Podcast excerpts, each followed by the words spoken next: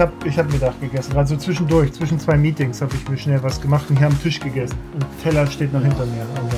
Ja, wenn man was Wichtiges zu tun hat, dann vergisst man das. Zum Beispiel Fahrrad reparieren. ja, ja, genau. Gut. Nils, herzlich willkommen. Wir springen gleich rein. Bike to Global, der Podcast rund um Radreise und Bikepacking. Und Nils, äh, ich begrüße dich heute zum zweiten Mal in diesem Podcast. Das letzte Mal haben wir über deine Fahrt beim Bohemian Border Bash Race gesprochen. Und äh, nun reden wir, weil du beim Atlas Mountain Race antreten wirst. Bevor ich jetzt weiterrede und erläutere, was wir eigentlich vorhaben, sag mal kurz Hallo. Moin, ja, moin von Kiel nach Hamburg. Genau. Ähm, ich freue mich zum zweiten Mal da zu sein. Äh, hatte sich ja vielleicht angedeutet, als ich erwähnt hatte, ich überlege, das Atlas Mountain Race zu fahren. Ja, bislang ist mir, äh, äh alle, die gesagt haben, ich überlege, haben es dann auch gemacht. Also, also jetzt nicht das Atlas, aber immer, wenn man so hört, ich mhm. überlege das, dann das ist dann schon, dann ist man schon zu tief drin. Es mussten nur noch die Rahmenbedingungen geklärt werden. Ja, aber schön, dass das mhm. geklappt hat. Du hattest es ja so ein bisschen angedeutet beim letzten Mal. Das freut mich sehr. Ja, jetzt sind noch drei Wochen und irgendwas kann ja immer noch passieren. Ich hoffe aber nicht. Nee. Wir äh, haben ja äh, gerade kurz uns ausgetauscht mit deiner Kassette hinten. Ich kannte diese Hülle so nicht. Also ich kannte die nur mit dieser Abdeck. Äh, Schale, dann, also mit diesem, mit diesem Ring noch drum. So. Das ist, ja, das ist ja eigentlich alles mit Geld schnell zu regeln. Ja. Naja, ich, ich denke, solche Teile gibt es auch noch irgendwo verfügbar. Ganz Oder bestimmt. man kauft sich ein schnelles, äh, schnell neues. Oder eingespannt lassen. So habe ich das früher gemacht. Wenn der Schnellspanner gebrochen war, dann einfach drinnen lassen. Passiert nichts. Ja. Passiert nicht. Ich habe das schon mal gemacht, dass ich dann den Schlauch, also das Rad habe ich drinnen gelassen, habe dann, den, um den Schlauch zu flicken, einfach nur den Schlauch so rausgenommen, habe den geflickt und wieder rein, ohne das Hinterrad auszubauen. Einfach weil der, weil ich nicht wollte, dass der Schnellspanner mir entgegenfällt dann. Na gut, aber wir haben ja Steckachsen, wir sind ja jetzt schon weiter. Mhm. Nee, jetzt, es geht um äh, das Atlas Mountain Race. Ich habe ähm, oder wir haben ja so ein bisschen die Idee äh, äh, entwickelt. Wir wollen mal zusammen quatschen, so wie du dich jetzt vorbereitest auf das Atlas Mountain Race. Wir schaffen, wir schaffen Zeitgeschichte sozusagen. Ja, also wir begleiten das in einem, in einem schönen Serial fast schon. Deine Fahrt äh, äh in Marokko. Das heißt also, wir mhm. sprechen mhm. heute so ein bisschen über deine Vorbereitung, deine Ausrüstung. Ich habe viele Fragen bekommen aus der Community ähm, die ich dir stellen möchte. Und äh, dann wirst du versuchen, während des Atlas Mountain Race äh, vielleicht was aufzunehmen, so wie es dir geht. Mhm. Ich ja. Mal gucken, ja. Sa sagen wir mal so, ich sag mal mal gucken, aber auf jeden Fall sprechen wir, wenn du wieder da bist. Ja, ich hatte das, ähm, die Idee irgendwie auch, also man spricht, glaube ich, vorher anders darüber als nachher. Und das fand ich ja. auch ganz interessant. Ja. Man macht sich viele Gedanken und im Endeffekt weiß man gar nicht, ob das nachher so wird. Und das ist vielleicht mal ganz spannend zu sehen, wie, was man vorher denkt und nachher. Ja, ja, auf ähm, jeden Fall. Beim Bohemian Border Bash habe ich ja gerne Sprachnachrichten sozusagen an Freunde oder äh, Dot-Watcher oder Familie geschickt. Das hat mir irgendwie so zwischendurch mal Abwechslung gegeben, weil ich selber mhm. unterwegs selten Musik höre oder auch keine Podcast höre. Mhm. Also ich bin dann da irgendwie im Moment und dann will ich mich darüber austauschen oder eben gar nicht mhm. eben da sein. Mhm. Ja. Somit hoffe ich, es klappt, äh, dass ich da ein paar Sachen aufnehme und mhm. man nachher reinhören kann. Ja, ich drücke die Daumen, weil ich glaube, dass das ähm, auch immer ganz, ganz gute Orientierung und Momentaufnahmen sind, an die man sich dann halt schon, schon zwei Stunden später vielleicht gar nicht mehr so erinnert, ne? Oder, oder anders mhm. erinnert. So. Also an irgendwelche, weiß ich nicht, besondere Belastung oder Herausforderung oder ein Glücksgefühl oder halt kein Glücksgefühl, so, ne? Ja, ähm, die sechs, acht, sechs bis acht Tage sind dann irgendwie verschwommen nachher in ein, zwei, vielleicht drei Tage, wo man so mhm. ein paar Highlights hat, aber man erinnert wirklich nicht mehr viel. Mhm. mhm. Ja, stimmt schon. Sag mal, das Atlas Mountain Race, also vielleicht um, um den Hörerinnen und Hörern kurz eine Orientierung zu geben, die jetzt alle nicht so ganz bewandert sind, beziehungsweise bei äh, der Fülle der ganzen Rennen jetzt den Überblick verloren haben. Äh, sag mal kurz was zum Atlas Mountain Race. Was es ist, wann es losgeht, äh, wo Start, wo Ende, wie lang, Höhenmeter und was man so wissen müsste. Ja, das ist, glaube ich, jetzt das, die dritte Ausgabe vom Atlas Mountain Race. Ich hatte die erste irgendwie so online so halb verfolgt im Nachhinein, weil ich es ganz spannend fand, als ich gesehen hatte, da fahren welche durch Marokko mit dem Fahrrad. Ich war da auch noch nicht ganz so im Bikepacking drin. Und Das sind 1300 Kilometer aktuell. Ich glaube, es ist etwas länger geworden als die Jahre davor mhm. mit 23.000 Höhenmetern. Vom Papier oder vom ersten Eindruck ist das identisch zu dem, was ich da in Tschechien gemacht hatte, in dem Bohemian Border Bash. Aber ich erwarte wesentlich mehr felsigen oder sandigen oder geröllartigen Untergrund, was wahrscheinlich ein Unterschied ist zu dem, was ich dann schon gemacht hatte. Ähm, das geht am 3. Februar los. Ich fliege am 1. Februar nach Marokko von Hamburg aus. Mhm.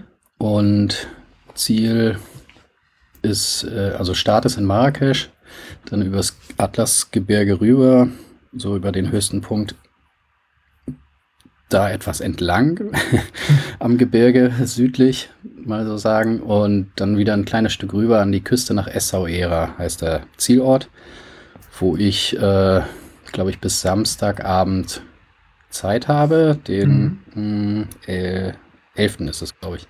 Mhm. Ich hoffe, ich komme früher an. Das ist so mein, mein Plan. Aber am 12. geht mein Rückflug. Also es ist auch so familiär, so lang ausgedehnt wie möglich ja. und so knapp vom Race wie möglich. Ja. Ähm, ich sehe gerade, die, die Strecke diesmal, also beim ersten Atlas Mountain Race hat es die südlich von Agadir geendet, jetzt beim zweiten im Oktober in Agadir, glaube ich, in, im Vorort oder sowas. Und jetzt geht es ja nochmal erheblich, wahrscheinlich deshalb auch diese mehr an Kilometern, äh, nördlich von, von Agadir, da direkt ans Meer, ne? Mhm. Ich glaube, es sind 120 Kilometer mehr. Ja. Dadurch wurde der Start um 12 Stunden nach vorne verlegt äh, oder 15 Stunden. Mhm. Das heißt, man startet statt morgens um 9, so wie ich das aus den letzten Jahren gesehen habe, um 18 Uhr am Freitagabend. Mhm. Ähm, bist du, bist du so ein, also findest du das gut oder kommt dir das gar nicht entgegen? Ähm, ich, ich habe darüber nachgedacht und ich akzeptiere es jetzt. ähm, ich fand das erstmal nicht gut. Äh, mhm. Ich finde eigentlich so morgens sech, zwischen sechs und acht finde ich eine gute Zeit, wenn man so ein, so ein Rennen startet. Wenn man drin ist, denke ich, startet man immer täglich früher. Aber so am ersten Tag, dass man da noch mal ein bisschen Ruhe hat, wobei man meistens so wie ich das erinnere aus Tschechien, da habe ich kaum geschlafen vorm Start. Mhm, okay. Wo ich dann, also vielleicht ist es ganz gut, dann um 18 Uhr zu starten. Vielleicht schläft man dann die Nacht vorher besser. Und mhm. wenn man eh nicht die Nacht vorher schläft, kann man die erste Nacht ja auch viel Fahrrad fahren. Mhm. Ja, genau. Also wie ist da so deine, also hast du eine Taktik äh, jetzt auch so, also wie, wie willst du das machen mit der ersten Nacht? Wie viele Tage insgesamt planst du so? Also das ist ja, wir wollen ja dann auch den Vergleich ziehen, ne? dass du dann zum mhm. Beispiel im, im Februar dann sagen kannst, ja, hat geklappt oder nicht halt, ne? Ja, der Plan ist ähm, Donnerstagabend. Das sind dann, glaube ich, sechs volle mhm. Tage und ein halber Tag. Mhm. So ist die Idee. Das wäre ideal. Freitag wäre auch okay. Samstag wäre mir persönlich zu spät. Muss mhm. ich ja gleich das Rad auseinanderbauen und irgendwie äh, kommt man nicht zum Erholen. Ich würde ja. auch gern, gern, bei der Feier da irgendwie halbwegs, halbwegs wach sein. Ja. Ähm, ja. Und jetzt ist der Plan, genau, Donnerstag, das sind dann am ersten Tag so 100 Kilometer und dann die sechs Tage jeweils 200, was glaube ich ein ziemlich äh, harter Zeitplan ist. Also mhm.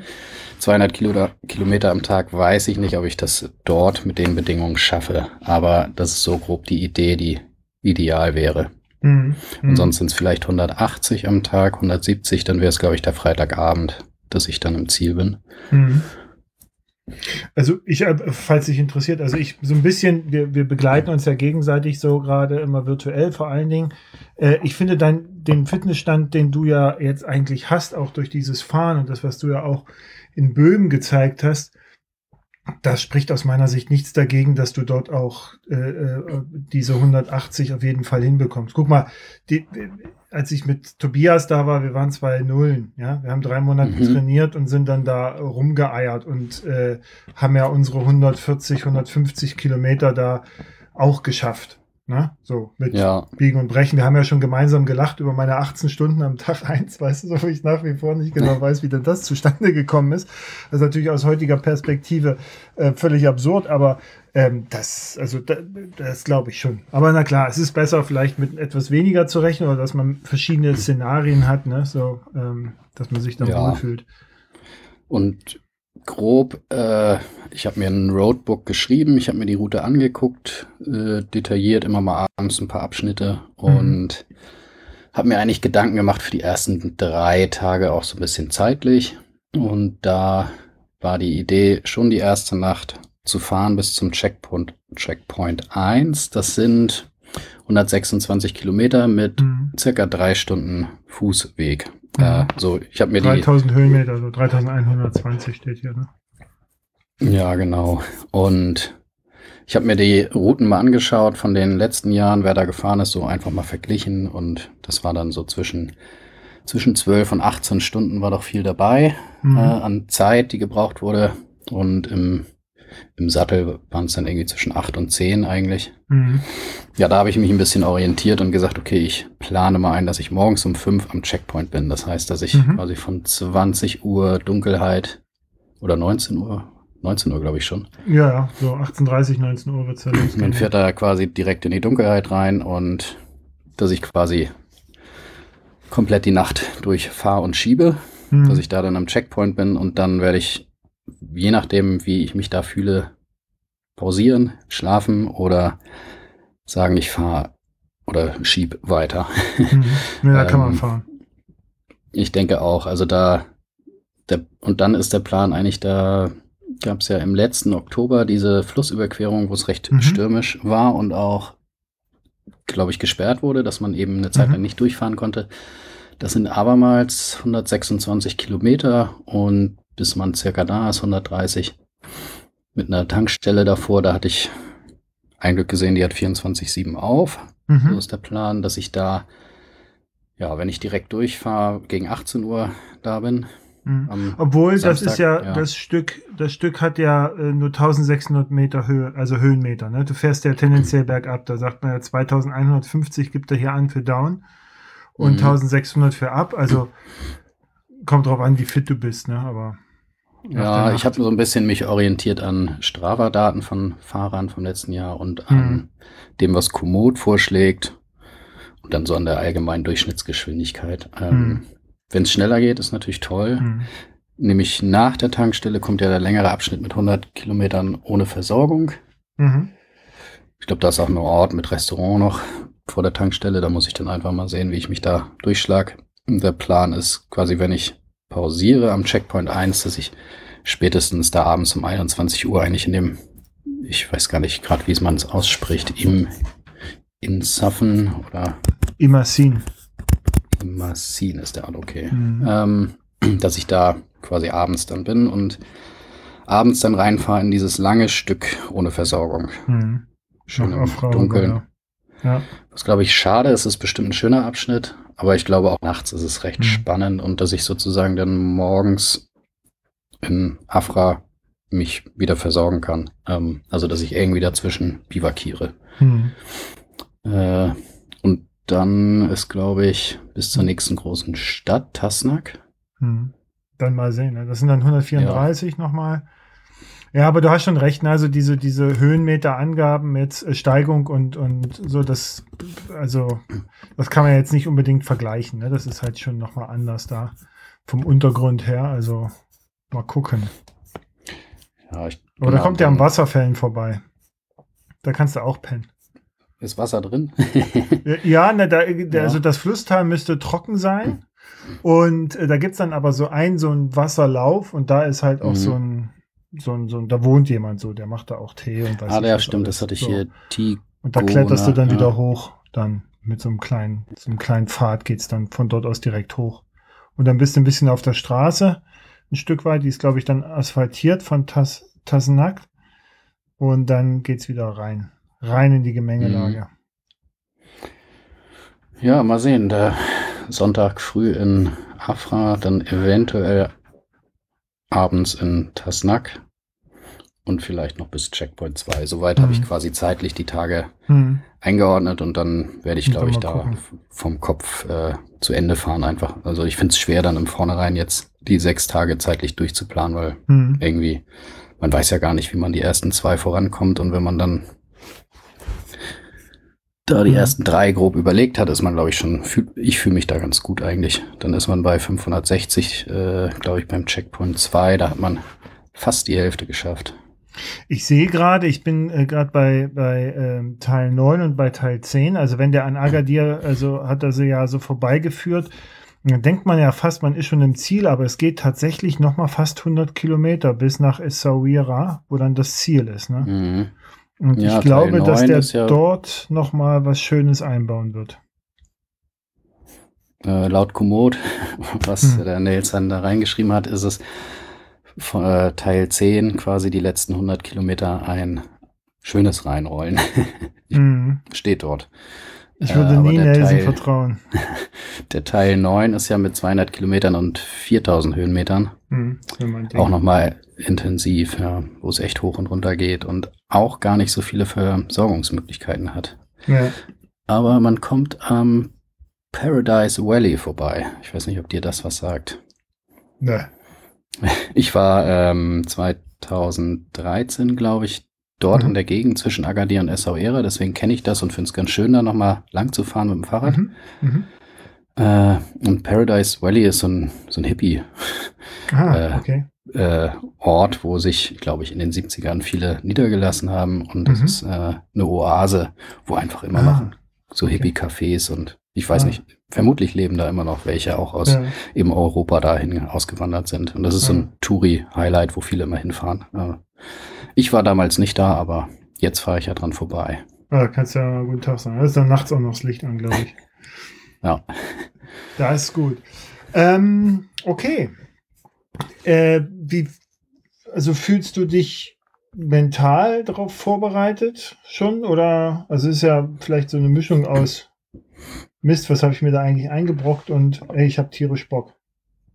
Äh, nee, mental fühle ich mich gut drauf vorbereitet. Mhm. Also ich habe Bock und ich äh, freue mich drauf zu starten. Ähm, was mir eigentlich hauptsächlich so ein bisschen Sorgen macht vorher ist so die Fluggeschichte, Transportgeschichte und ob dann auch alles klappt mit dem Fahrrad. Äh, das ist, bin vorher noch nie mit Fahrrad geflogen. Mhm. Ach doch einmal schon mit dem Stahlrad nach äh, Tromsø, aber da habe ich das Ja. nicht verpackt und einfach ins Flugzeug gesteckt und Ja. es kam heil an Ja.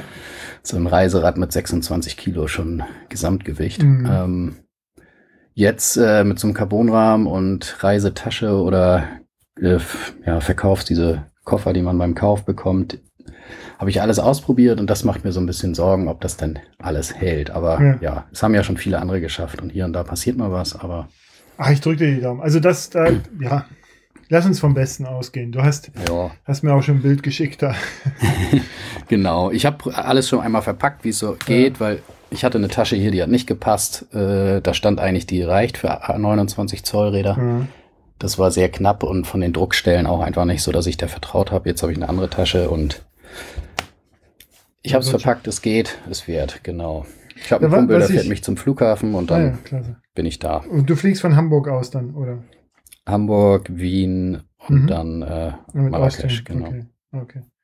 Ähm, das, äh, äh, was ich immer lustig finde, ist hinzu, man, man gibt sich wirklich Mühe, das Fahrrad zu verpacken und ganz toll, so weißt du, und dann rückzu, so ging es mir.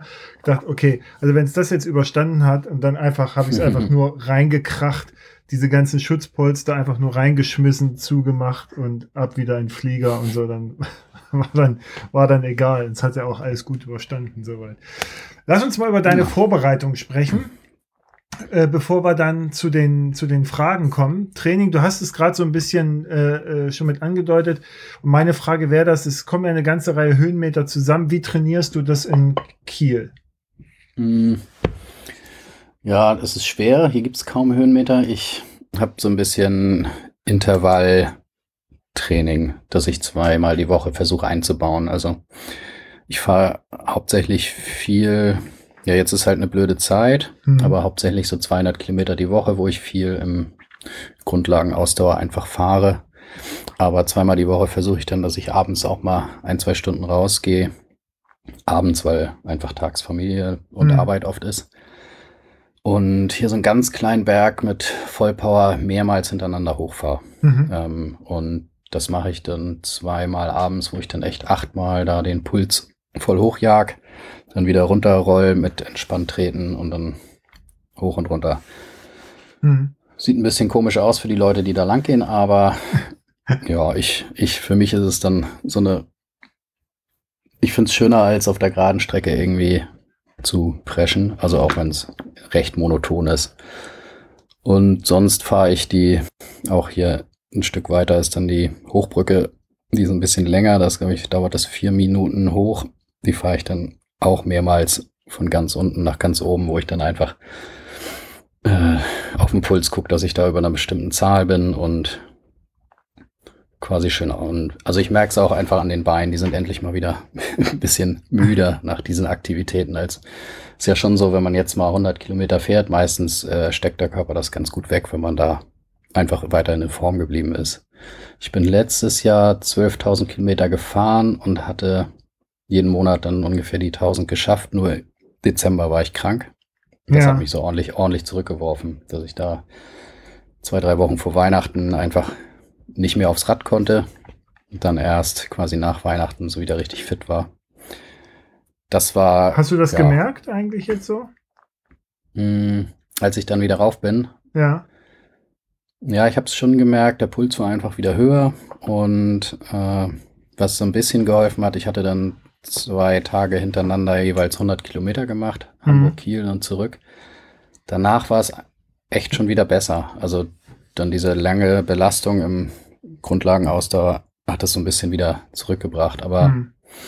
wenn man so der Uhr traut und dem, was die an Werten ausgibt, äh, bin ich doch ein bisschen müder geworden in, der, in den drei Ja. Wochen Pause. Ja. Mhm. Hast du schon den, den, ähm, die letzte Podcast-Folge von Lasse gehört? Der ja, also Lasse ist von, ist, ich erläutere es, du kennst ihn natürlich, äh, äh, ist nochmal für die Mhm. Hörerinnen und Hörer, ähm, äh, vom Plattfuß-Podcast, eigentlich ein Triathlon-Podcast äh, und macht Lasse mit seinem Kumpelbruder, man weiß es nicht genau. Lasse und Hannes, genau, Genau, zwei äh, Brüder. Die, Schöne Grüße. Genau. Ähm, da, Lasse hat auch viele Fragen geschickt. äh, okay. Der hat, äh, ähm, der hat sich jetzt, also der hat noch mal einen Podcast rund um seine Vorbereitung für das Atlas Mountain Race, was er nämlich auch fahren wird, ähm, gemacht unter Avoid Scratching und der hat äh, sich gestern mit dem Lukas Löhr unterhalten von, also wer ihn kennt, der Lukas Löhr ist ein Trainer und ein Athlet und das wird auch ziemlich gut und der, da ging es nämlich auch um so eine Themen, also du hast wahrscheinlich schon gehört, aber ich möchte es jedem noch mal, Mhm. dir dann noch mal ans Herz legen, also gerade darum, wenn man jetzt, man hat jetzt noch vier Wochen Zeit, man hat eine gewisse Grundlage, was macht man noch, ne? wie, wie bereitet man sich vor, dass man da dann halt optimal ankommt, wenn man jetzt so wie du oder ich und so dann nicht auf äh, Platzierung ganz vorne fährt, ja, so Sieg oder so, sondern halt auf durch, durchkommen. Ähm, das ist ganz interessant, auch weil er das nochmal einordnet, so ein bisschen mit dieser Ermüdung und wie man dagegen vorgehen kann und, und was man jetzt vielleicht noch in den letzten ja, Wochen ich fand's auch. macht und Ich habe so. auch gehört. Ich musste ein bisschen lächeln, weil er sagte Grundlagentraining, weil du das genannt hattest, so hieß es früher. Jetzt heißt Mhm, es ja. Low Interval Training. Jetzt ist nämlich alles Englisch. Low, inten low intense. Low Intense. Training. Low Intense. High End, ja, ja. Genau, genau. Also, äh, naja, gut. Ja, die Zeit, die er da genannt hat, 15 bis 20 Stunden habe ich leider nicht. Nee, die, hab ich Die. Woche. Äh, Nee. Also ich komme auf zwölf, ja. So, wenn ich, Ja. wenn ich wirklich, aber ich habe jetzt mittlerweile auch kein volumenbasiertes Training mehr. So, ich mache das eher smarter. Nö. Ich schaue, dass ich einfach so Dienstags, Mittwochs, Donnerstag meine intensiveren Einheiten habe und die Mhm. anderen Tage äh, weniger intensiv und dann eben je nach Zeit, wie lange es geht. Ähm, Hm. So mehr kann ich dann eben auch nicht machen und ich fahre ja auch nicht, um dort irgendwo oben platziert zu sein. Das, da äh, bin ich vielleicht zu alt oder auch zu Ja. spät im Leistungssport eingestiegen. Ja. ähm, Nicht für solche Sachen. Aber- Da, da, da, da, ist man, da ist man noch recht jung für. ja, aber äh, genau, ich will da fit durchkommen und nicht irgendwie körperlich ermüdet. Du musst schneller als Lasse sein. Das ist die einzige, die einzige Anforderung an dich. Genau, Lasse kommt genau aus Kiel. Wir kennen uns ja schon länger und äh, so ein bisschen hatten wir uns schon vor zwei Jahren über das Atlas Mountain Race ausgetauscht. da hat er gesagt, er will das fahren. Mhm. Und äh, da sind wir einfach hier um Kiel ein paar Gravel-Touren gefahren. Äh, und da hatte ich nur, mir noch überhaupt nicht vorstellen können, dass sowas mal für mich in Frage kommt. Mhm. Aber ja, man, je mehr man drin ist, desto mehr äh, versteht man auch, dass es doch möglich ist. So. Ja. Das ist auch viel mentale Vorbereitung, ne? Ja, und wenn man viel gefahren ist und hier auch mal zwei oder 300 Kilometer geschafft hat und auch in mehreren Tagen hintereinander, dann kriegt man ja auch ein ganz anderes Gefühl, ob der Körper das macht oder so. Hm. Ich habe gleich eine Frage von, einem, von einer aus der Community, von Robin. Den müsstest du eigentlich auch kennen, glaube ich. Ähm, der schreibt, äh, wird die Matschfußstrecke geprägt sein vom Atlas-Training? Die Matschfuß, das ist der Matschfuß Gravel, den gibt es Mhm. zweimal im Jahr jetzt mittlerweile, glaube ich, von den Plattfußbrüdern, Lasse Hannes. Äh, und da hast du, glaube ich, so ein bisschen mit gemerkt, so wie ich das verstanden habe.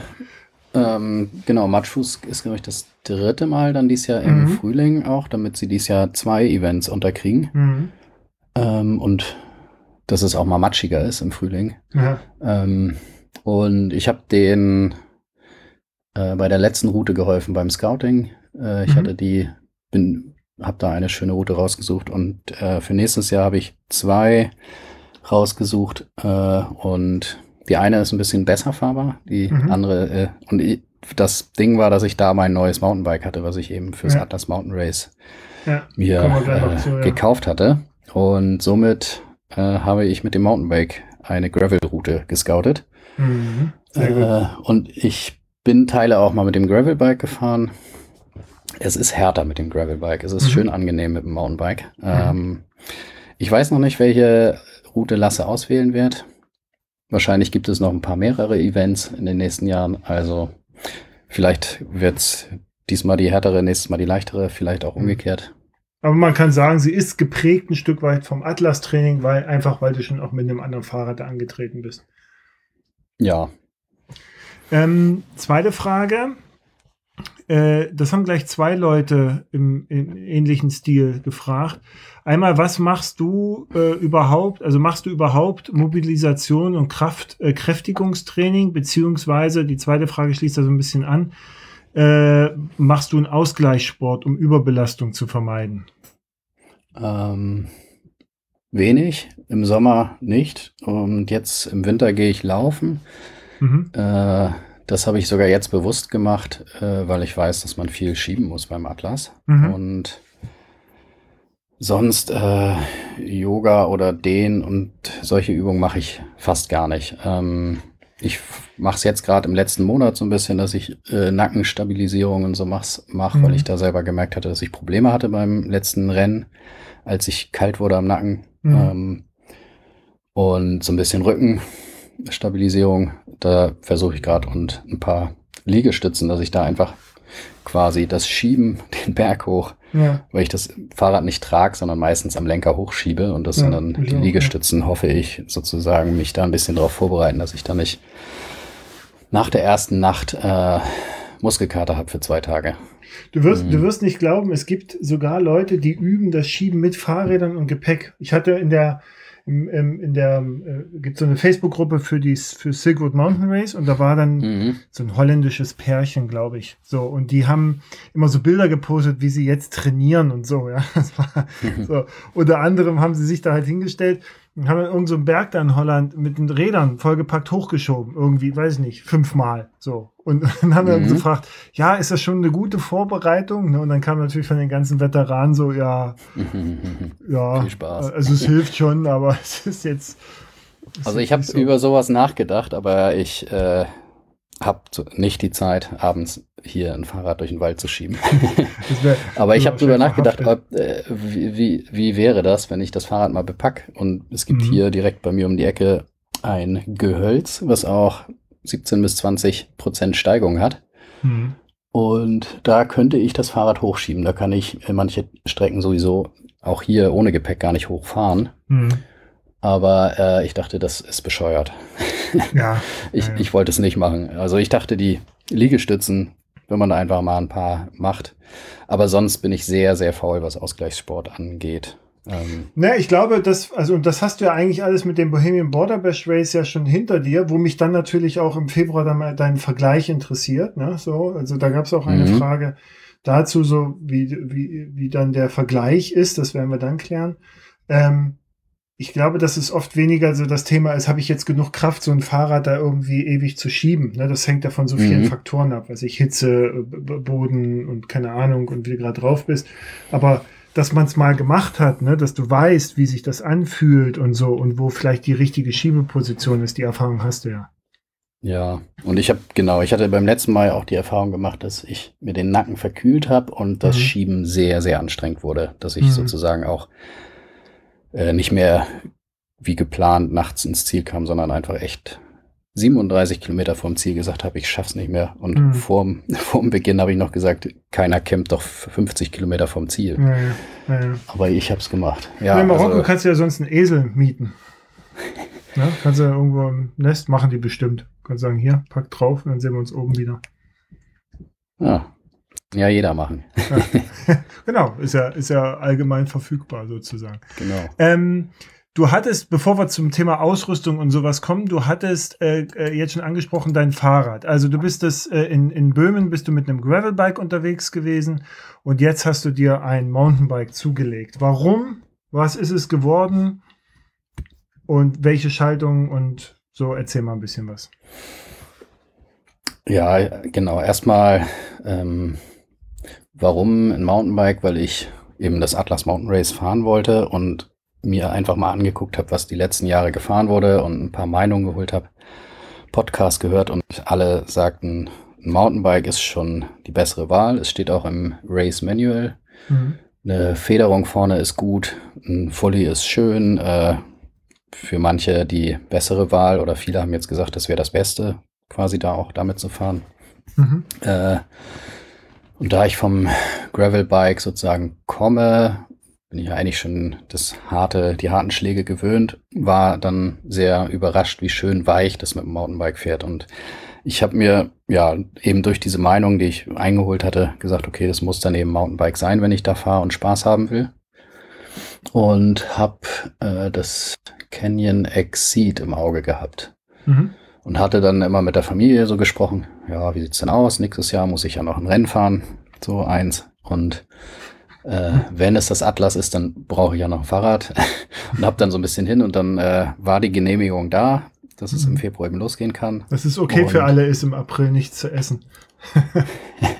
das Fahrrad muss finanziert werden. Nee, ja, ich hatte, also terminlich passt das im Februar sehr gut mit dem Atlas Mountain Race, weil mhm. es mit keinem Familienurlaub oder so kollidiert. Mhm. Ähm, mhm. und da dann auch nicht irgendwie was geschoben werden muss. Ähm, und dann war ein Canyon Exceed, hm, ich glaube das Siebener ist das, mhm. mit der äh, in Kiel Eutin verfügbar. Also ich habe es äh, gebraucht gekauft bei mhm. Kleinanzeigen. Und da hatte ich angerufen, habe mir das angeguckt, bin Probe gefahren und äh, ja, den Carbonrahmen inspiziert und alles. Und habe dann äh, ein bisschen verhandelt und dann direkt gekauft und dachte, wenn es nichts ist, ich fahre mal ein bisschen Mountainbike, dann kann man es ja auch wieder verkaufen, ist ein gutes Fahrrad. Ja, ich hätte es dir abgekauft.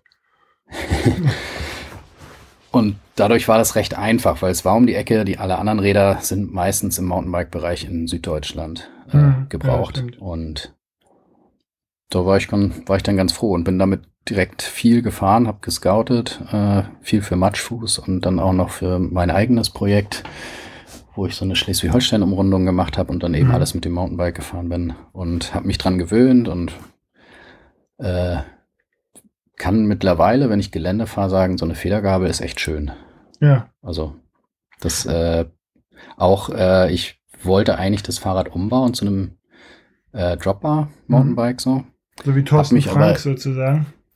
Genau, das hatte ich online auch äh, bei Instagram gesehen. Mhm. Hab dann aber einfach viele Fahrten gemacht und gemerkt, dass dieser Lenker und die Position da zu sitzen doch auch was hat. Ähm, mhm. Und ich dachte, wenn ich ein Mountainbike habe, dann lasse ich das auch ein bisschen als Mountainbike. Und ich habe ja ein Gravelbike und dann kann man da hin und wieder wechseln. Ähm, mhm. Dann will ich auch einen Unterschied haben zwischen den Fahrrädern, nicht nur die Federung. Und das Exceed hat einen sehr großen Rahmen, was mich bei Mountainbikes immer gestört hatte, dass es einfach so ein ganz kleines Dreieck in der Mitte nur hat. im Rahmen und das fand ich, macht einen sehr schönen, äh, schnellen Eindruck und so wie ich es jetzt gefahren bin, ist es auch echt ein schön schnelles Fahrrad. Mhm. Was hast du für eine Schaltung? Mhm, verbaut ist die SRAM GX ähm, mechanisch Mhm. und damit bin ich auch echt äh, zufrieden, Mhm. überrascht. Äh, ich dachte, es wäre schwerer da zu schalten, aber es läuft sehr schnell und sehr gut und präzise. Mhm. Ähm, ich hatte überlegt, umzubauen elektronisch, weil ich das an dem Gravelbike hatte und gewohnt war. Aber ich fand jetzt mit dem Lenker und die Schaltung, wie sie da verbaut ist, passte das ganz gut. Mhm. Was fährst du da jetzt für eine Übersetzung dran? Du hast, ich hatte nur Das gesehen, du hast ja jetzt vorne auch noch mal ein kleineres Kranz drauf gesetzt. Ja, ne? 34 äh, war ein Kettenblatt vorne verbaut. Ich habe jetzt ein 30er, was ich da einbaue. Mhm. Und hinten ist 10 zu 52. Mhm. Ja. Ähm, ja, das ist okay. ich bin durch Tschechien mit 40 vorne gefahren mit dem Mhm. Gravelbike, weil einfach nicht zu Kann mich äh, erinnern. kleiner ging. und äh, jetzt habe ich hier äh, die Testfahrten alle mit dem 34er gemacht und denke, das 30er wird noch ein bisschen netter. Und, ja, ich fahre es dann jetzt die nächsten zwei Wochen noch mal ein bisschen ein, alles. Ja, Ja, genau. Ja cool. Und welche Reifen hast du da jetzt am Start? Mm, Aktuell sind noch die Originalen verbaut von dem Vorbesitzer. Die habe ich nur auf Tubeless umgestellt, weil ich mit Schlauch nach 300 Kilometer direkt ein Loch hatte, Mhm. was ich gar nicht mehr gewohnt war. Mhm. Und ich werde jetzt äh, in ein, zwei Wochen, also die Vic- Vittoria Mescal 2.25 einbauen, dass ich da dann neue Reifen drauf habe. Nochmal Mhm. Eine Woche einfahren hier und dann hoffentlich durch keine Scherbe fahren, was ich in letzter Zeit nach Silvester öfter gemacht habe hier mit meinem Gravelbike. Ich Mhm. bin jetzt extra ein paar Tage Gravelbike gefahren, um beim Mountainbike einfach alles nochmal sauber zu machen und genauer anzugucken, dass ich da einfach äh, sicher bin. Es kommt auch nochmal in äh, Fahrradladen hier, dass die Bremsen nochmal neu eingestellt werden. Ich habe Bremsblöcke, alles äh, Bremsbeläge ausgetauscht. Ja. Äh, Ich weiß nämlich nicht genau, wie viel der Vorbesitzer gefahren ist. Und dann habe ich den Antrieb auch nochmal komplett erneuert.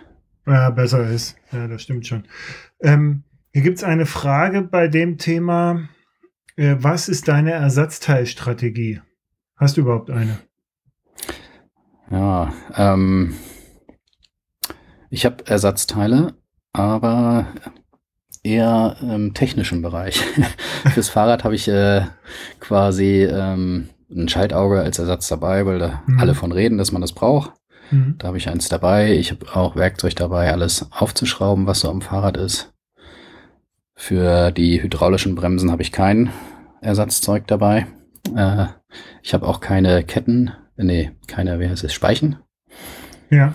Äh, für die Kette, Mhm. ja, keine Ersatzspeichen, weil ich davon ausgehe, dass nichts passiert. Und wenn, dann ist es einfach vorbei. Äh, weil es ein Carbonrad, Reif oder Carbon äh, ist. Und ich glaube, wenn dann da was passiert, dass dann mehr passiert als, Also die Speicher Die- dann, ja, und dass ich dann eh irgendwas anderes machen muss. ja. Mhm. Laufen oder aufgeben. Mhm. Mm, Für die Kette habe ich, falls das reißt, ein paar, äh, wie heißen diese Chain, Chain äh, Dinger? Äh, Kettenschlösser? Kettenschlösser, genau, habe ich ein paar Mhm. dabei, auch sowas zum Kette auf und zu machen. Mhm. Ähm, und ein kleines Teil Kette nehme ich noch mit. Vom Mhm. Dichtmilch dem, auch, oder? Dichtmilch nehme ich mit. Ich habe auch zwei Ersatzschläuche noch dabei für, Mhm. äh, habe ich jetzt Turbo Lito gekauft, Mhm. weil genau, meine an anderen waren nicht für die fetten Mountainbike-Reifen geeignet. Mhm. Mm, und sonst ein paar Ersatzschrauben und ein paar Ersatz äh, Klettbänder, Kabelbinder, Tape und ja, das ist ja eher nicht Ersatz, sondern eher um was zu reparieren. Ja. Aber ähm, ich guck mal gerade aufs Fahrrad. Ja, ich überlege, ob ich noch einen Ersatz äh, Klemme mitnehme für die Sattelstütze, aber bei diesem Carbon-Ding bricht eh der Rahmen, bevor die Klemme. Ja, äh, meistens bricht. ist, da bin ich ja, da bin ich ja abergläubisch, weil mir nämlich einmal die Sattelklemme gebrochen ist, ähm, also Sattelstützenklemme, äh, die Schraube der Klemme. Also die Klemme an Mhm. sich wird nicht brechen, aber die Schraube, ja, und, und wenn es nur ist, dass irgendwas ausleiert oder so, das Gewinde kaputt geht. Deswegen habe ich Ja, immer so eine dem- Schraube mit. Bei diesem ist äh, die Sattel. Das ist in der, ach so, das ist unten Ja, drin es ist geklemmt, verbaut. So. Ah, ja, Ich habe einen Ersatz jetzt bestellt, um mir das mal genauer alles anzugucken. Mhm. Aber die alte sieht auch noch gut aus. Mhm. Ähm, man Aber dreht es durch den Carbonrahmen. Ja, also das Exit ist ja jetzt auch bekannt dafür, dass es, das kannst du nicht verkloppen. Ich glaube, ist es nicht auch der Thunder, der Thunderpool gefahren hier bei, bei der Mountainbike?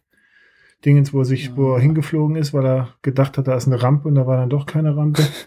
Das weiß ich nicht. Äh, da bin ich nicht drin. Aber ich hatte jetzt beim Silk Road gesehen, die, ähm, wie heißt sie? Die eine Frau ist das auch gefahren. Aus Österreich? Die, Ja, die die, die erste geworden ist. Avoid Scratching Podcast. Ja, Also, ja, ja, ja. An, ja. Angelika, an, an Ding. Ja, ja, ich weiß, ja, die, die Österreicherin. Ja, ja, genau, die ist erste geworden, ja. Die hat das Fahrrad auch und genau, ist, soll wohl halten. Der Thorsten Frank hat das Fahrrad ja jetzt auch, fährt es aber nicht, so wie ich das bei Instagram. Der hat noch wohl seinen Fully dann nochmal Ja, das, äh, gemacht. die Daniela heißt die, Daniela Kirchner. Daniela. Äh, der fährt Ja. sein äh, Thrill Hill oder Thrill Hill. Ja, äh, Ja. damit ist er auch beim, beim ersten Mal angetreten. Ja, pf, ja, meine ich. Damals ist er einen Tag zu spät dann reingekommen ins Ziel. Also vielleicht fährt er sein Exit lieber. das ist schneller. ja, mal gucken. Er wird das schon machen. Macht er, macht er da auch. Macht es ja nicht zum ersten Mal, der wird das schon wissen. Nee, und sonst nehme ich noch ein, für die Schaltung noch ein Ersatzding äh, Ding mit, falls das reißt. Äh, wie heißt sie? Ersatzbauten. Röllchen. Achso. Und Ersatzröllchen für die Schaltung? Oder Äh, bringe ich dich gerade nee. wieder auf Ideen?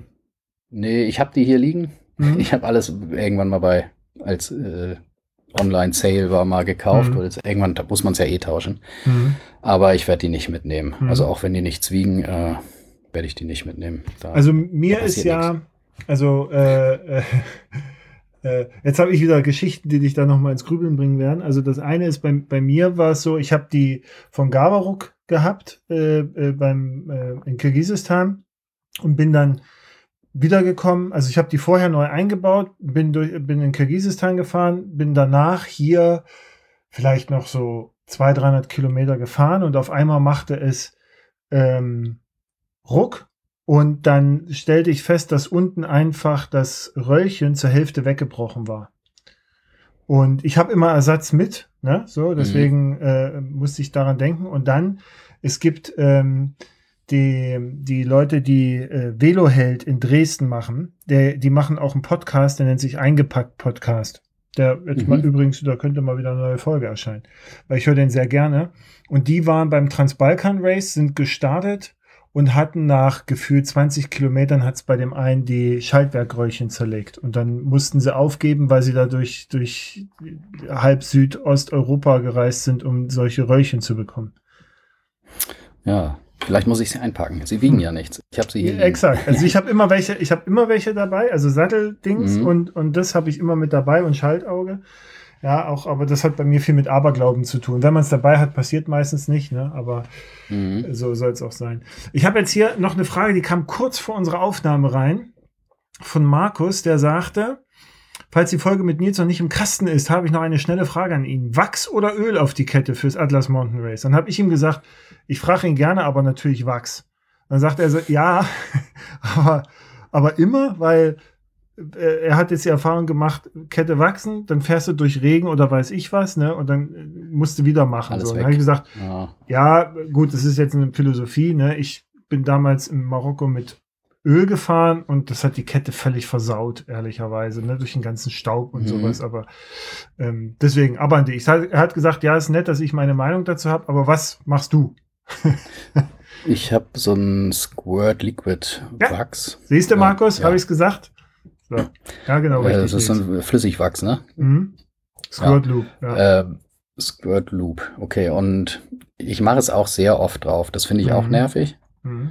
Aber wenn trockene Bedingungen sind, ich glaube, in Tschechien habe ich es auch zweimal am Tag gemacht. Äh, Also Mhm. es, die Kette bleibt schön sauber. Also Ja, ja, ich habe bei dem, ich bin jetzt durch 4.000, 5.000 gefahren mit dem Gravelbike und die Kette ist immer noch glänzt silbern. Mhm. Und immer wenn ich sie dann mal wieder reinige zwischendurch.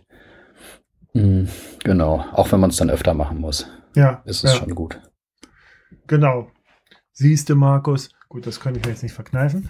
Ähm, Genau, Fahrrad. Okay, das haben wir. Also das Exceed, das finde ich auch wirklich gut. Ich finde im Ja. Übrigen auch das Scott Scale gar nicht so schlecht. Also jetzt nicht das für 13.000 Euro, aber äh, ähm, das Hardtail äh, finde ich, finde ich auch nicht, nicht übel. Was ich gemacht habe, ich habe einen kürzeren Lenker. Mhm. Also da waren, glaube ich, 74 Zentimeter verbaut. Ich habe jetzt Mhm. 60 eingebaut. mhm. Und ich habe diese schönen Touren-Griffe eingebaut von Ergon. Ergon Tourengriffe? GP2, wo man auch Okay. so kleine Hebel an den Außen hat, dass man so verschiedene Griffpositionen hat. Ah, okay, ja. Äh, Fährst du mit Lenkeraufsatz oder? genau, der kommt auch drauf. Mhm. Mhm. Und das ist, ja, der Lenker jetzt so mit diesen Griffen zu fahren, ist schon recht angenehm. Also von den Fingern, dass die da eben auch genug Platz haben, nicht taub zu werden.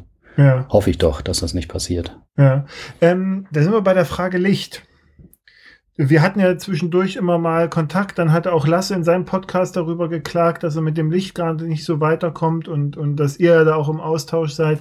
Wo bist du jetzt? Was ist jetzt deine, deine Lichtstrategie? Ich habe äh, viel Geld ausgegeben und äh, Das ist, mich, immer eine äh, gute, das ist immer eine gute Strategie. habe gehört, dass Lupine eine sehr gute Marke ist und habe Mm. mir dort eine Lupine Wilma Mhm. auch über Kleinanzeigen gekauft. Sozusagen ein bisschen weniger, als die eigentlich kosten. Und die verspricht mit 250 Lumen 30 Stunden zu halten. Mhm. Und mit 250 Lumen und sagen wir mal 15 kmh kann man auch ganz gut gucken. Das habe ich hier jetzt öfter getestet. Mhm. Ich hatte ein paar Lampen da, ich hatte auch schon welche und habe dann einfach geguckt, wie sind die Werte da Mhm. und bin Testfahrten, ge äh, bin unterwegs gewesen. Und irgendwas um die 300 Lumen hatte ich das Gefühl, muss man schon haben, um nicht ganz müde zu werden, aber, man, aber eben auch gen- genug Akkulaufzeit zu bekommen. Also Ja. je heller es wird, desto weniger hält der Akku. Ja.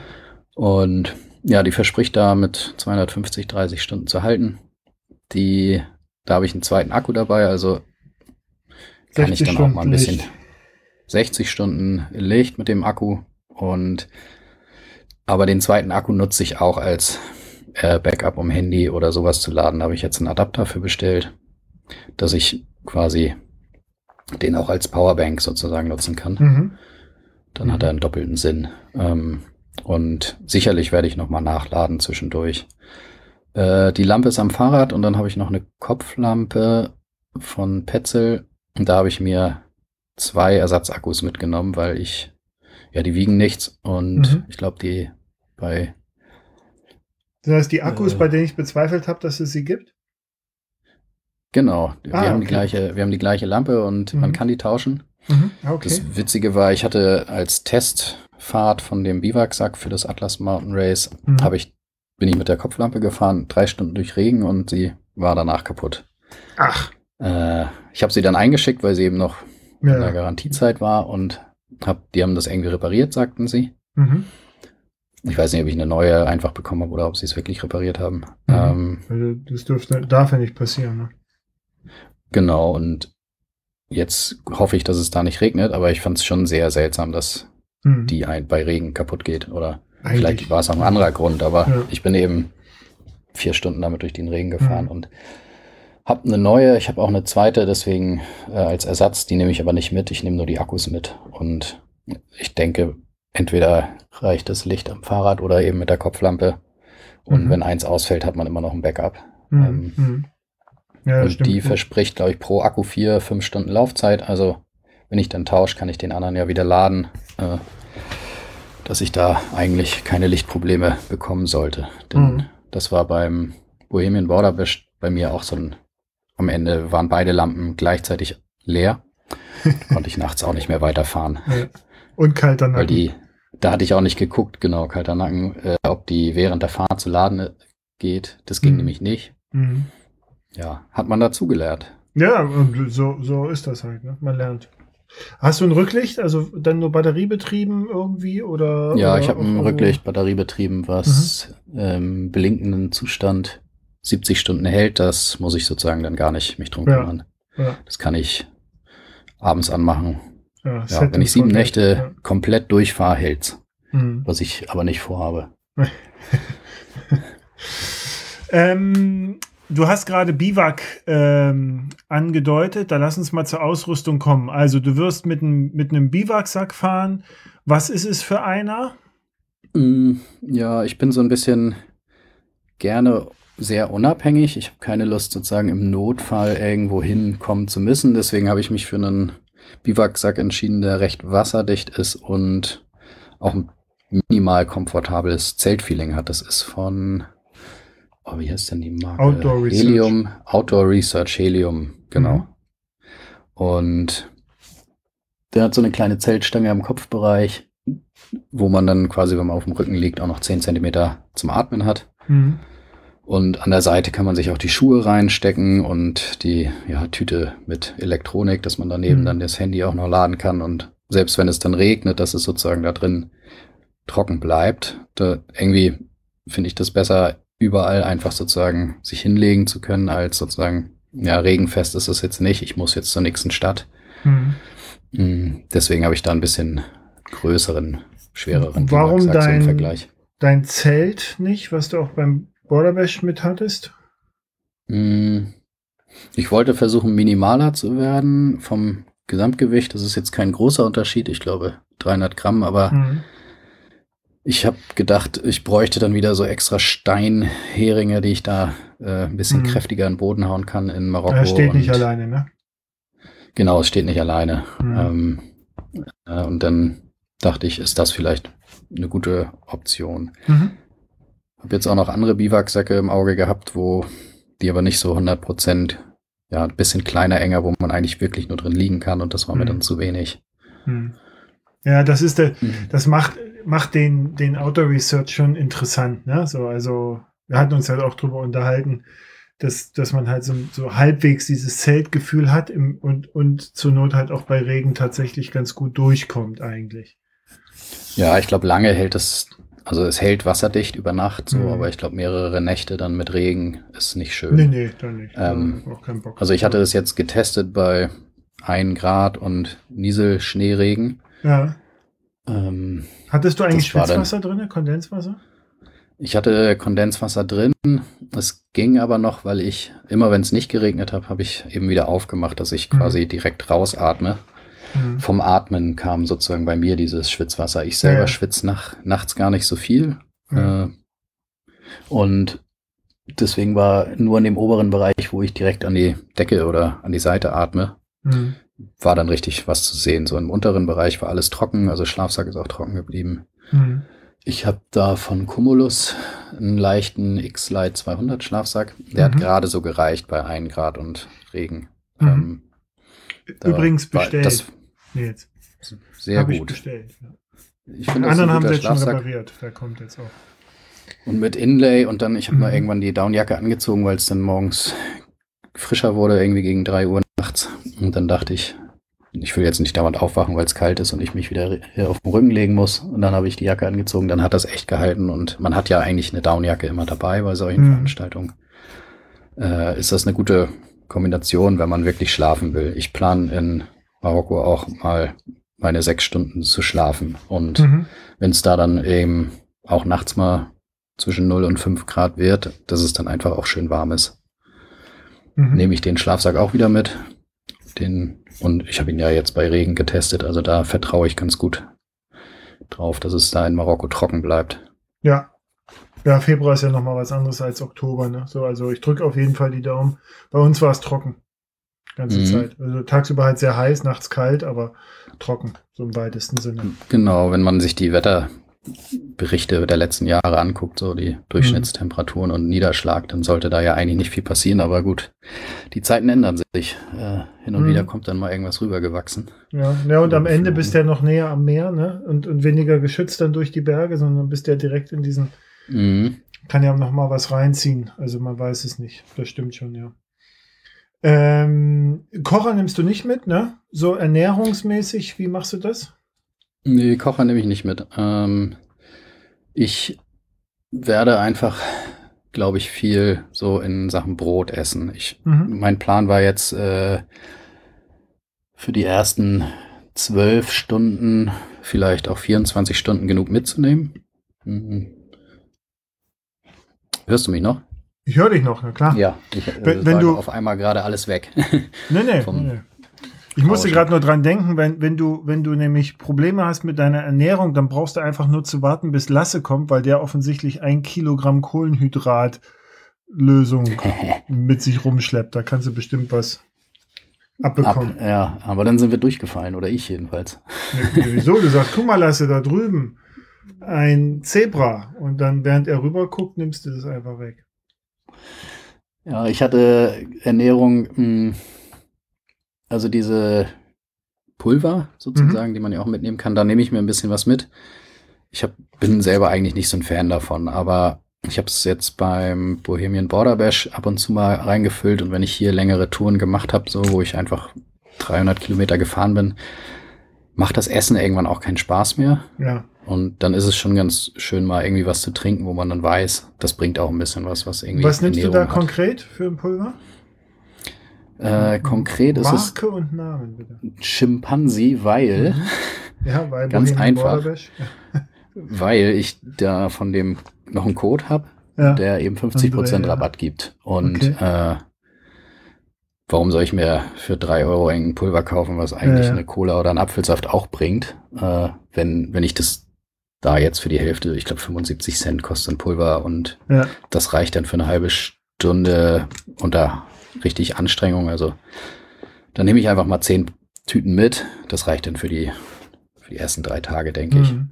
Mhm. Mm, aber sonst ernähre ich mich gerne von Schokokram, äh, irgendwie Snickers, Twix, diese Marken, die es so gibt. Das kannst du Und- gut, ne? Verträgst du auch gut, oder?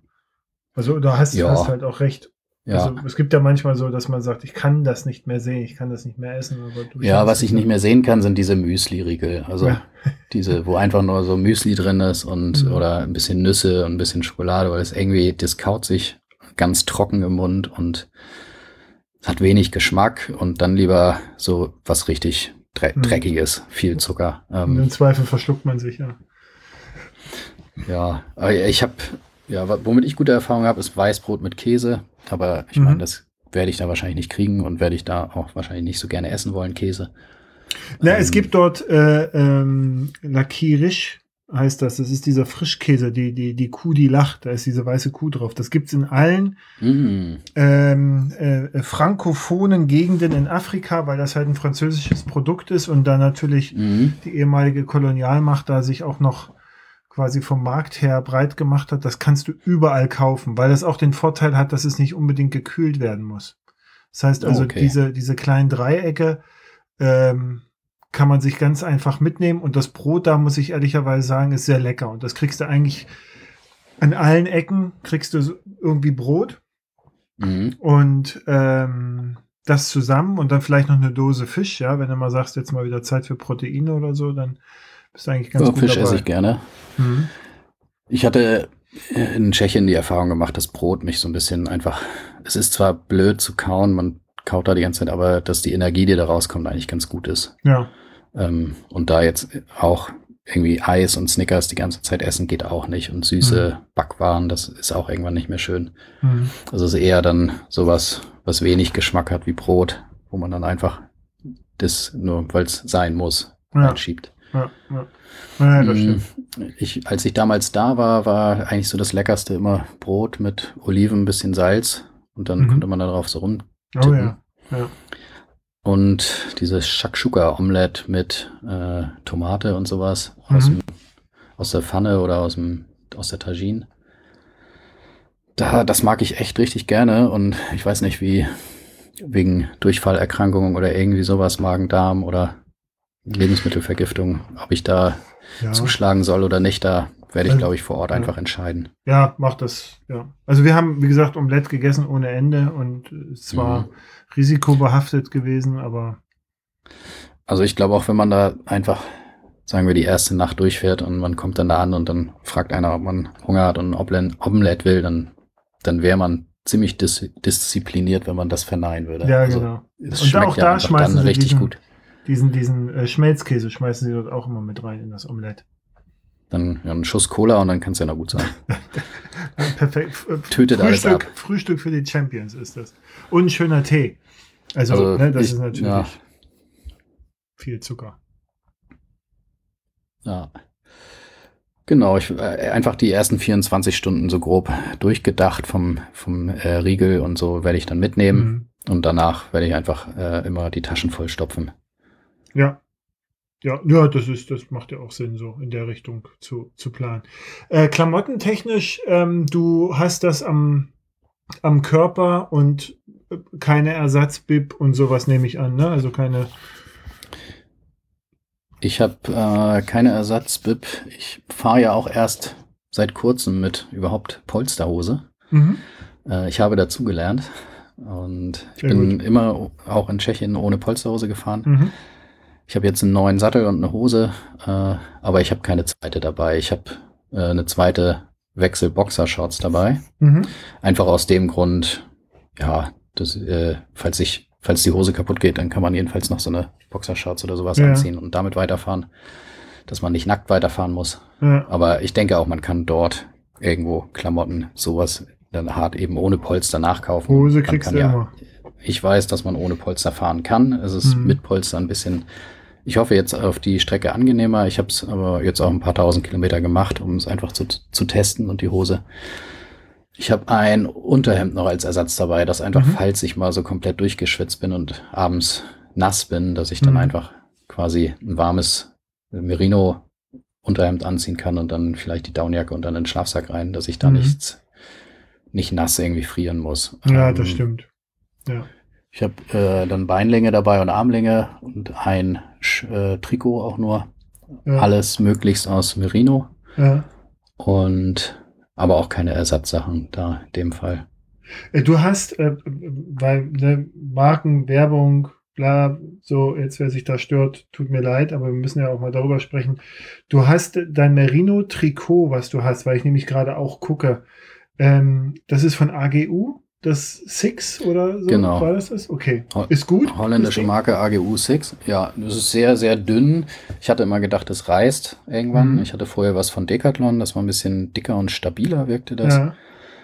Ähm, doch, das ist gut. Also ich, ich schaue immer danach, wie viel Merino-Anteil hat das, weil macht ja. die meisten, da steht ein Merino-Trikot und dann hat das 20 bis 30 Prozent mhm. und ich finde, der Kragen eigentlich, ist aus Merino. Eigentlich muss es 100 Prozent haben. Ja, ja ich suche nämlich äh, gerade wieder nach einem hundertprozentigen. Ja, da ist Decathlon, hat glaube ich 60 Prozent. Mhm.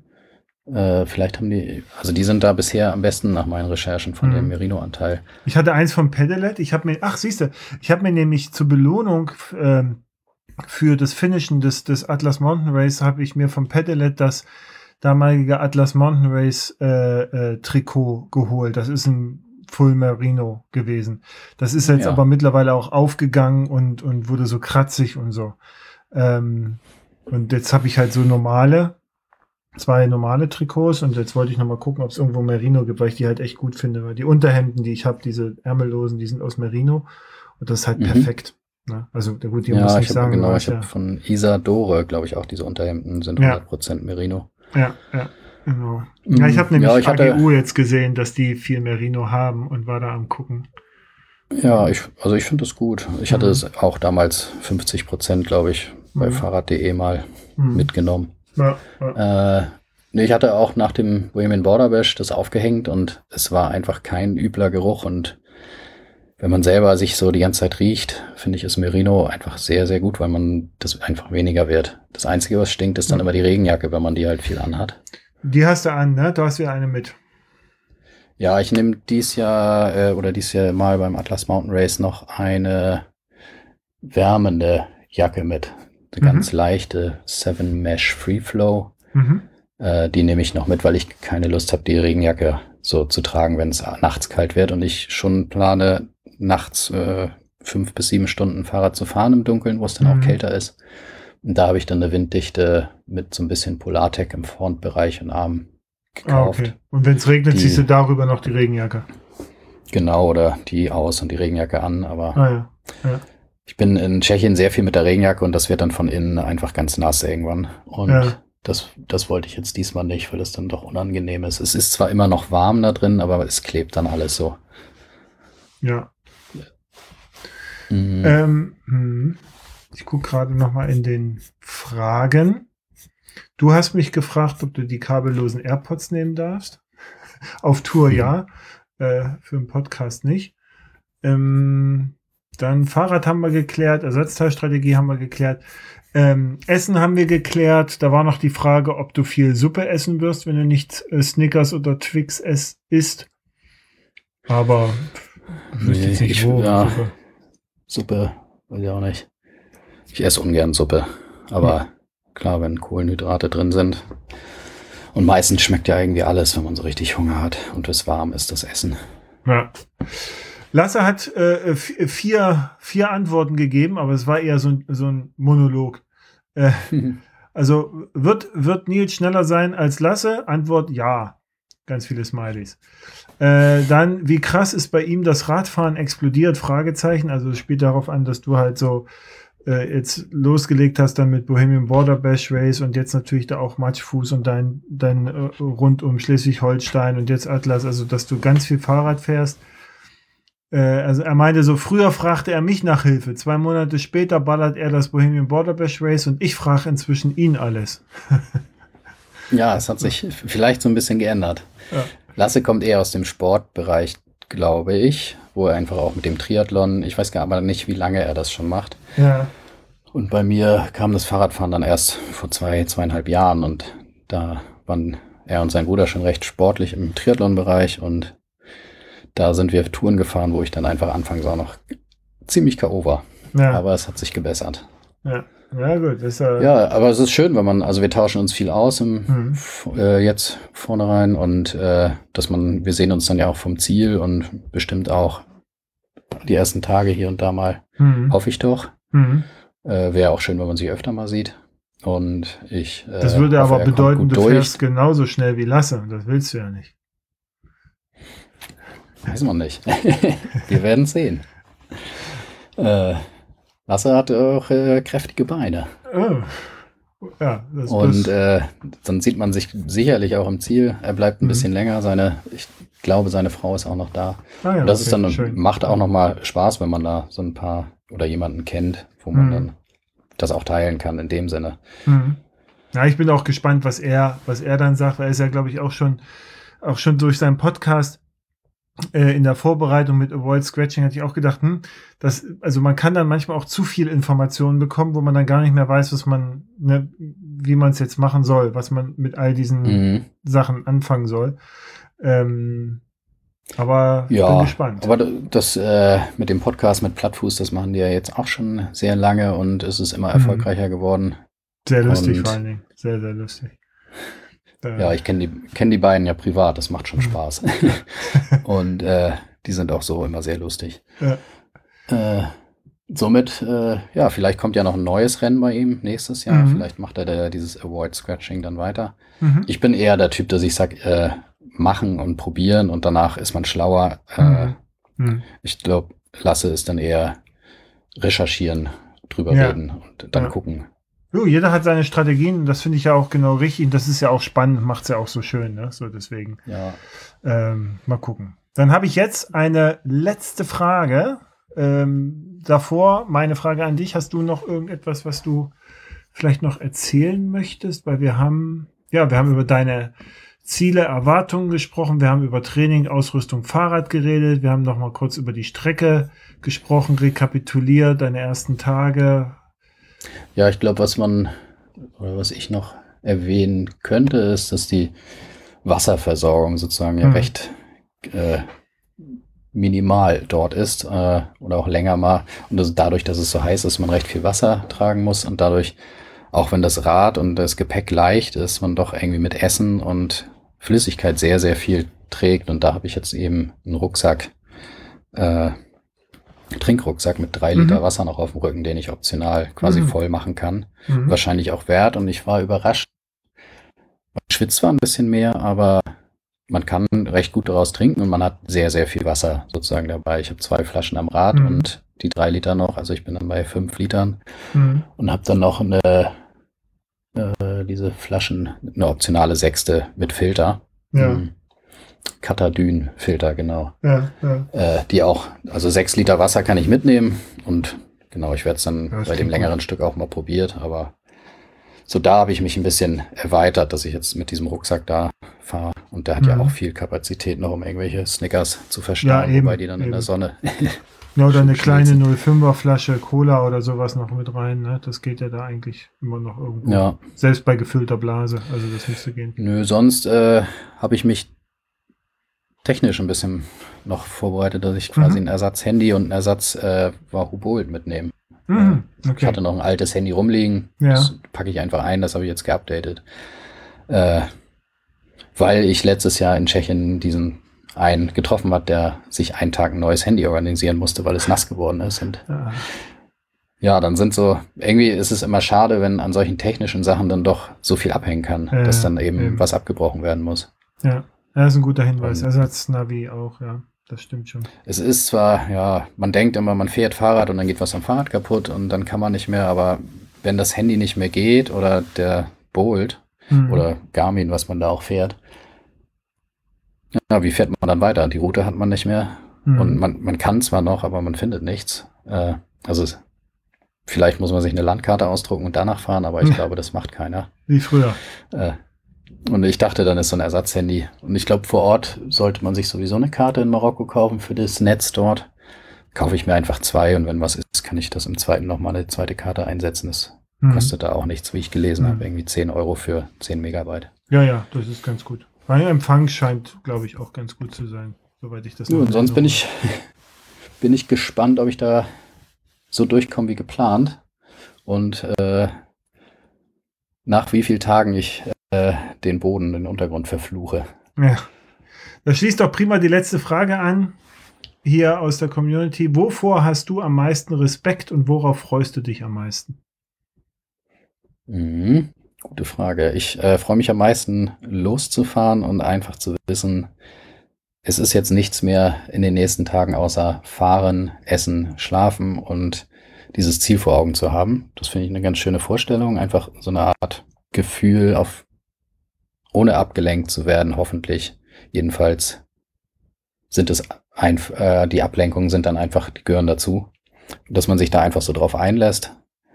Und Respekt habe ich vor den langen Nächten sozusagen, die ja Mhm. auch mit Vorwärtskommen verbunden sind, eben schieben oder fahren. Äh, sonst das draußen schlafen oder so, da, da freue ich mich auch drauf. Äh, einfach ich, da ich schon mal dort in der Wüste war, auch haben wir auch schon mal draußen geschlafen. Also man hat einfach super Himmel, weil eben alles wolkenlos ist, was man hier in Schleswig-Holstein kaum kennt und man Mhm. einfach viel Sterne sehen kann. Und ich, äh, ich stelle mir es da einfach, ich freue mich auf die Ruhe da in den äh, steinigen Gebirgen. Hm. Ja, äh, das ist doch schön. Dann, Nils, drücke ich dir Ja. die Daumen. Ich wünsche dir noch äh, gute und ja, gute Vorbereitung für die, für die Tage jetzt, die noch sind bis Genau, noch zum ein Start. bisschen Und Fahrrad fahren und alles verpacken. genau, dass das Fahrrad ankommt, da habe ich auch keinen Zweifel und dass es gut läuft. Ja, und dann sprechen wir uns wieder, wenn du wieder da bist, ne? Genau, und ich schaue, dass ich unterwegs ein paar Notaufnahmen mache, wie ich außer Genau. Atem irgendwo hochschiebe. Ja, das, das würde mich freuen. Und dann können wir, dann können wir da äh, unser, unser Abschlussgespräch, Nachbereitung sozusagen machen. Und dann spielen wir da immer mal deine Aufnahmen ein, wenn, ähm, wenn du dann darüber sprichst, wie es gerade irgendwo war. Aber Also ich das sage, dass ich sechs Tage brauche und dann komme ich nach zehn im Ziel an. Das kann sein, ja. Gut. Aber dann hast du, glaube ich, auch erstmal andere Probleme, als einen Podcast aufzunehmen. Habe ich den Flug verpasst, ja. Ja. Okay, Okay, vielen also Dank dann. für die Zeit. Ja, Jo. gerne, gerne. Bis denn. Tschüss. Auf bald. Ciao.